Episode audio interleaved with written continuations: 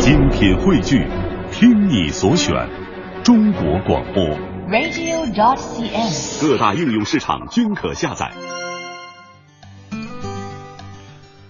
我们经常说，旅途当中呢，要提醒大家别忘了那个，不要少带了这个。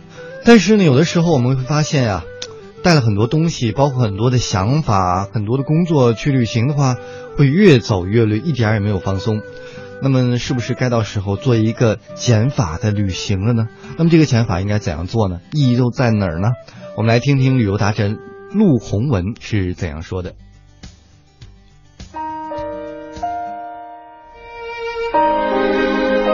你到了一个很陌生的地方，然后你带着一种很没有自己的心情，就是佛教里面经常讲的一种无我的心情，你完全在放空的状态之下，你去接纳你看见的所有的事物。这个时候你会，呃，有很少的分别心，也就是你在可能你在家的时候，呃，你会觉得这个东西好吃，那个东西不好吃。可是，在旅行当中，有时候你饿到不行的时候，你真的就吃一一片面包，一片白面包，你会觉得就是太美味了。就是啊，我从来没有这么安静的去享受过这么朴素的食物。然后那个时候你，你你对食物就是顿生一种尊敬感。就是嗯我觉得好像现在的人们就是太生活的太着急，然后呃很少能够沉下心来去呃观察自己身边很很普通的东西。其实旅行当中你就是会有很多惊喜，然后嗯会重新的让你去看待这些事物。当你回到你很熟悉的地方的时候，你带回来的不是那些所谓的文化和历史，你带回来的是一种心情。嗯，就好像你一直在做减法，哎，对，比如说我们可能每天吃的都很丰盛，大鱼大肉啊什么的，但可能就没有尝出来那个米饭是什么味道，就被其他的味道掩盖了。啊，等于说你一直做减法，就来品尝这一粒大米，它的米香，它经过多少道工序，它的产地是哪儿，它有什么独特的味道。嗯可能只有你单单去吃这一碗米饭，什么都不就的时候，嗯，才能品得出来，是这个感觉。呃，我不知道你有过这种感觉吗？我一般在一个人，我特别喜欢一个人在大海旁边。有可能是因为一般北方人，嗯内陆，他因为就是因为你生在一个没有海的地方，在你长大之前主动往海边走的时候，你是没见过海的，所以就祖辈集体传下来一种你对海会有一种莫名的向往向往。啊，所以我在海边的时候，我会一坐坐一天，可能也什么都没想，嗯，但是我就觉得那个感觉特别的舒服。是吧？对。嗯也不一定说是这个景色能迷倒我了，就是那个自己坐在海边的那个情景，觉得自己很享受。嗯，那个时候你会听一首特自己特别喜欢的歌，或者是想画幅画吗？就那种心情下，你想做些什么吧？可能也不会，但是我也倒听过歌。嗯我记得我在马来西亚的一个岛叫刁曼岛的时候，那个时候就我一个人，岛上待了三天。嗯然后我特意下了一些马来西亚歌手，比如阿牛他们写的一些歌，嗯我觉得在某地听当地的一些音乐会比较有感觉。嗯我那天晚上特别画，我觉得现在想是画蛇添足，就听那个歌。本来你是一个很平静的，但突然那歌响起来，你就会把很多歌曲的一些就是词里面的一些情感带入，知道吧？你现在的这个这个场景当中，啊你可能就会感觉孤寂啊，或者什么其他不拉不拉的感觉。嗯现在一想，可能没有那个必要，有一点点画蛇添足了，可能把那个米饭的味道就遮盖过去了。对。对，其实，嗯，人生到了某个阶段，是应该给自己做一些减法。嗯，我有的时候就背一个包，然后走的地方多了，我突然想，哎，就是其实一个包，一个旅行包就足够我生活，可能一个月、对，两个月。那其实家里面剩下了这么多衣服，然后每天需要吃这么复杂的食物，那到底是为了什么？就是一种感官的享受，还是是自己的欲望？所以在旅行当中也是反观自己的很很好的一个呃机会，呃，这个时候你会想，嗯，可能人生真的不需要这么多。衣服还是得买的，因为对一个女孩子来讲，因为衣服它可以有效的治疗抑郁症。因为你学美学的嘛，让人开心嘛。你可能对于这种没有呃，就是感官的一种需求会更加的强烈一些吗？会？也不是。你知道释迦牟尼佛，就是当时他就从自己的王国出走以后，就看到人间疾苦，最后在菩提树下悟道。然后他回到自己的王宫当中，皇宫当中，他给自己弟弟的建议是什么吗？去流浪。对你应该去流浪。所以我觉得很多的概念是我们嗯生活当中去赋予它的，但是当你从另外一个角度来解读它的时候，它一定呃就是有它就是多面的意义。就它不是一个负面，比如说流浪，它可能就变成负面的。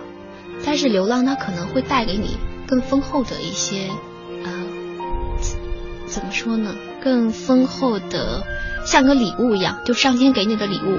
所以我觉得我是一个特别幸运的孩子。我觉得你还是有自由的，像好像我说的，你还是有一点自由飞翔的感觉。我觉得我去年一年到后来有一点点不好的情绪，就是有有一种流浪感特别强。因为是那种，他逼迫你一定要去走出去，一定要在这个地方停下。啊，他不是说你自己自主的要在这儿，而且你自己主动，你可以想，你虽然在这儿，你可以想我随时都可以走。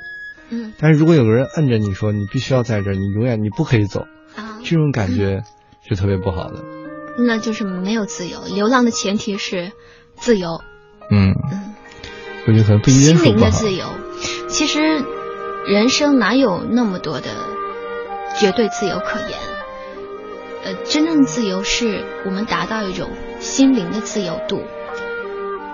就是我在一个很小的空间里面，但我能感觉到自己跟就是更广大的宇宙在连接。就你的心宽广了，那才叫自由。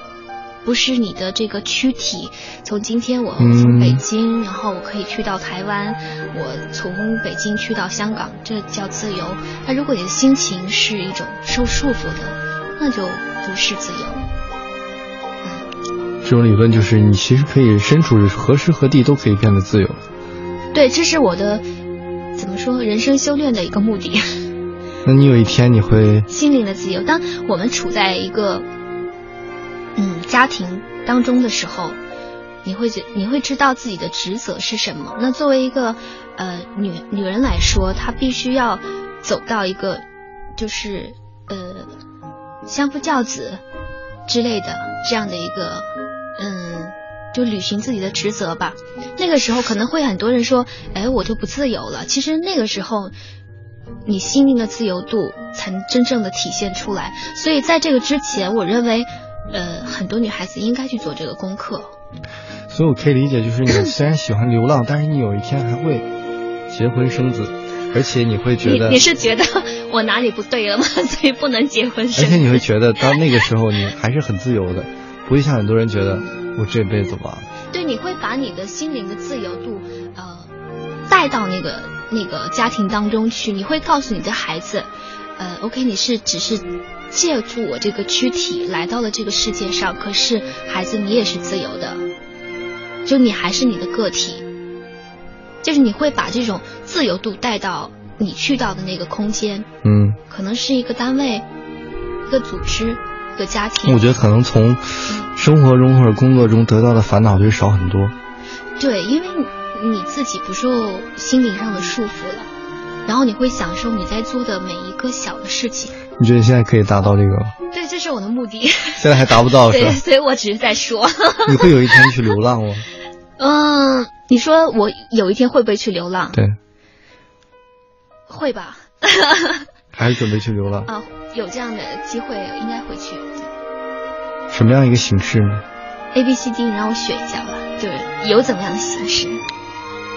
比如。跟团儿或者是跟朋友一起。那叫流浪吗？你以前也是跟团流浪团。你跟团也是自己就我我我老师我 叫什么？我解群，离群，我脱群，脱群啊！对，脱群。老师就是不是也是口袋？这个一群人当中流浪了。嗯。或者是你会不是是这样的，我我是一个不太喜欢跟团的人，但是因为。去柬埔寨，我是也是突发奇想，然后完全也没做什么功课，呃，时间不那么长嘛，所以我觉得跟团它可以省掉你很多的订酒店，然后就是安排这种日程、日常生活的事情，所以我才跟他团。但是只要有可能，我一定会自己去，因为只有你自己去到，呃。可能旅行团不太去的地方，你才能看到当地真正很精华的东西。对不起，旅行团的朋友们。你会选择，就像一般人旅游的似的，到每个地方走一走、看一看。嗯。还会选择像间隔年一样的，这一年我就在路上，一个地方换一个地方，再换一个地方，一直走，而且。啊，间隔年当然是一个非常棒的事情。但你不能每次工作一两年，然后再来个间隔年。但你能做得到的话，应该是很不错的。就是不能完全的，就还是比较入世的。感性要平衡吧。对，平衡很重要。嗯，出世跟入世它没有相排斥，嗯，但需要一个更高的智慧。呃，我记得朱光潜先生说过一句话，嘿，就引用名人名言。就是他说，你要是没有出世的态度，你是做不好一个入世的事业。就是你必须带着出世的精神来入世。跟我刚才那个想的有一点点像，就不是说你去不去做这个事儿了，但是你要做这个事儿的时候呢，功利心不要把你妖魔化。对，我觉得很多人做很多事情的时候太妖魔化了。嗯，就像你以前说过，有的时候可能抱一个比较轻松的一个态度去，比如创业也好，做生意也好。你反而会成功。